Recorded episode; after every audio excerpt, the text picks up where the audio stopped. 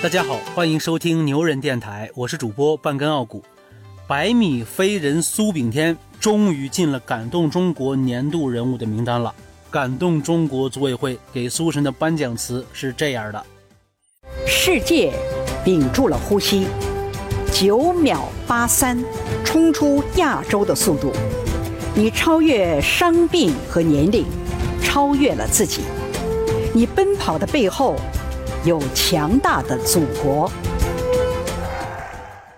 哎呀，不容易啊！苏炳添成为了第二位感动中国的田径飞人。哎，不会还有人不知道第一位是谁吧？苏神可是相当崇拜他的。哎，哎呦，我现在想起了苏神九秒八三那枪，依然是热血沸腾呀！苏炳添第三次在奥运会的百米半决赛当中登场亮相。比赛发枪，苏炳添起跑加速不错，苏炳添领先，顶住，苏炳添加速，有了，苏炳添加速保持住，苏炳添冲刺，哦！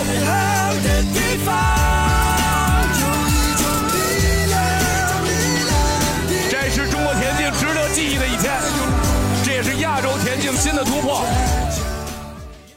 九秒八三是什么概念？苏神创造了亚洲纪录。最关键的是，他打破了魔咒，成为了第一个登上奥运会百米决赛跑道的黄种人。哎，不过就这啊，苏神的教练依然不满意，因为他觉得苏神可以跑到九秒七八，也就是说，苏神并没有发挥出他的全部实力。不知道你发现没有，苏炳添那个身材，特别是那个嗯臀部啊，你知道人家是怎么练出来的吗？哎，我今儿个也客串一下这个健身教练啊，他会练硬拉。一组十个练四组，还会扛着杠铃练箭步蹲，一组十二个练三组，还有练器械蹬腿儿，没器械的话负重也行啊，一组十一个练四组，还有山羊挺、蹲坐壶铃之类的。不过根据我以往的健身经验啊，普通人去练一定要量力而行，不然特别容易受伤。臀部练好了。爆发力就强了，这也是苏神能够成绩暴涨的重要原因之一。既然说到这儿了，那就再聊聊苏神那个呼吸。对于咱普通人来说，那呼吸不就是张口就来的事儿吗？但是对于苏神这种顶级运动员来说，呼吸可就大有讲究了。看过苏神训练纪录片的人都知道吧？很多时候，苏神在走路的时候，嘴上就会叼个气球，然后边走边吹，边走边吹。他一方面呀是在练习肺活量，另一方面是在练腹式呼吸法。练好之后会激活膈肌，膈肌活动大了就会吸收更多的氧气。另外还能练腹肌，因为腹式呼吸法是很考验腹肌的啊。哎，你们猜猜苏神有几块腹肌？我有一块，有没有一样的？苏炳添在上初中的时候就开始练田径了，但是练过体育的都知道啊，田径队的训练还是比较乏味的。所以那会儿呢，苏炳添没事的时候就跑出去外边找乐子。那段时间他迷上了摩托车，骑着那玩意儿到处跑，玩的那叫一个忘乎所以。虽然没受过专业的骑行训练啊，但是苏神自学成才，摩托车骑得特别的溜。去年冬天，苏神还拍了一组那叫什么？哦，对，叫秋冬时尚广告大片啊，穿着皮夹克，踩着摩托车，哎，还真有那么一点国际时尚男模的味道，哎。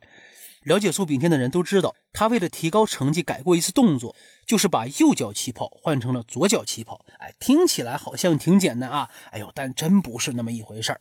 你想吧，你用右手拿筷子吃了二十多年饭，现在突然要求你换成左手拿筷子，哎，这是对生理和心理的双重考验。那会儿苏神每天都要练几百次起跑，就连走路的时候也会突然来个起跑，整个人都魔怔了。就这样，在二零一五年北京世锦赛的半决赛上，苏炳添终于打开了九秒大关，他跑到了九秒九九，与同场竞技的博尔特只差了零点零三秒。苏神在那年已经到了退役的年龄，但他自己说那会儿才开始掌握了百米的一些精髓，他还想继续跑。去年，苏炳添又因为腰伤退出了亚锦赛、全国田径锦标赛等重要的赛事。他说，他当时感觉自己都要废了，自己已经没有打算再能有什么突破了。这都三十多的人了，受伤之后想再回巅峰太难了。但神之所以被称为神，就是因为他在不可能当中创造了可能。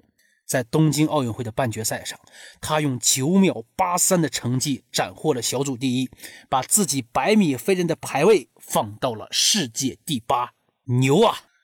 大伙儿还记得吗？在一九三二年，二十三岁的刘长春站在了奥运会百米比赛的跑道上。他是中国第一个参加奥运百米比赛的人，也是中国第一个站在了奥运会赛场上的人。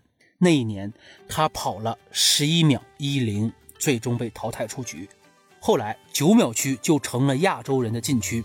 直到八十三年后的二零一五年，亚洲人终于跨进了九秒区。这个人就是苏炳添。好了，就这么着吧。感谢收听牛人电台，我是主播半根傲骨。我们下期不见不散。